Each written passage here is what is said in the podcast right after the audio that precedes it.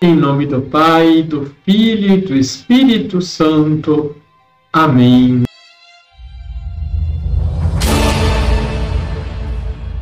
Olá, tudo bem com você? Santo Atanásio, bispo do século IV, em uma de suas cartas escreve sobre a Santíssima Trindade. Não devemos perder de vista a tradição, a doutrina e a fé da Igreja Católica tal como o Senhor nos ensinou, tal como os apóstolos pregaram e os santos padres transmitiram. De fato, a tradição constitui o alicerce da Igreja, e todo aquele que dela se afasta deixa de ser cristão e não merece usar esse nome, e a partir daí explica o sentido da Trindade.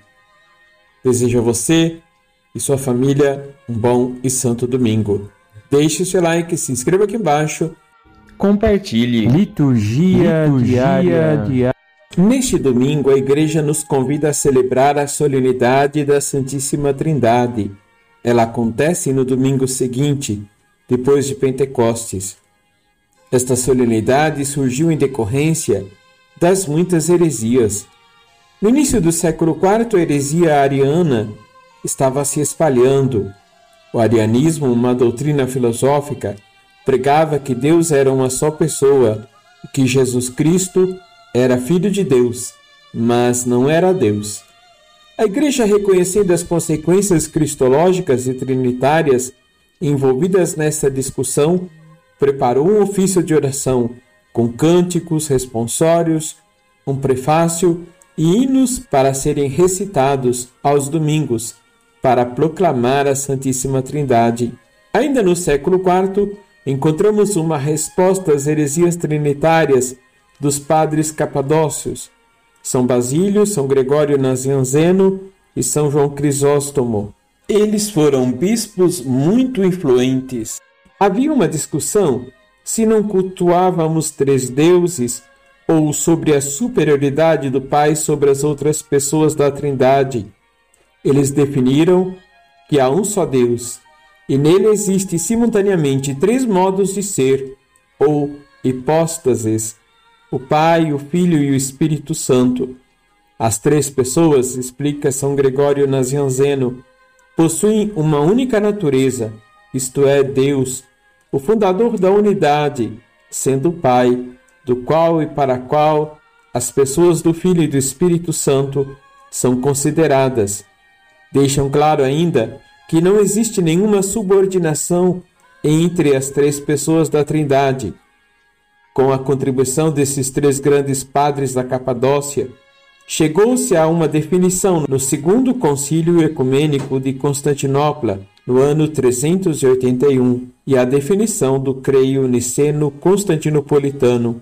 Um pouco depois, São João Damasceno, que viveu dos anos 675 a 749, um padre sírio se debruça sobre a relação entre as três pessoas da Trindade e cria um termo também usado na filosofia, a pericorese, isto é, a interpenetração nas relações entre o Pai, o Filho e o Espírito Santo.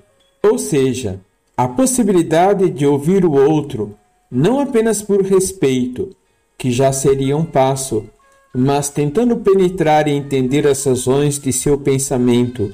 Em cada uma das pessoas, em sua singularidade, se revela inteiramente a outra e se dá inteiramente a outra, de maneira que, apesar de identidades diferentes entre as pessoas da Trindade, elas se interrelacionam, criando uma comunhão indivisível. Apesar desse longo e bonito caminho de reflexão teológica, a festa da Santíssima Trindade só foi introduzida no século IX e inserida no calendário geral da Igreja no século XIV pelo Papa João XXII.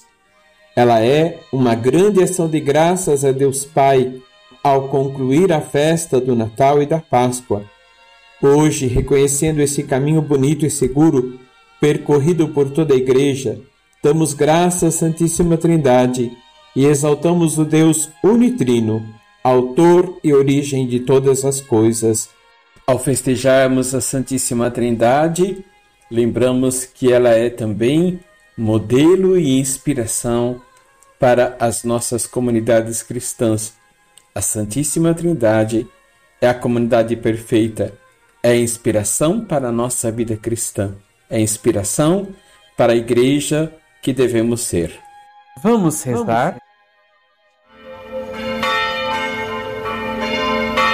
Ó Deus, nosso Pai, enviando ao mundo a palavra da verdade, o Espírito Santificador, revelastes o vosso inefável mistério.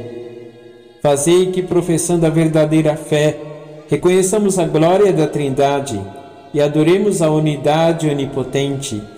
Por nosso Senhor Jesus Cristo, vosso Filho, na unidade do Espírito Santo. Amém. Abençoe-vos o Deus Todo-Poderoso, Pai, Filho e Espírito Santo. Amém.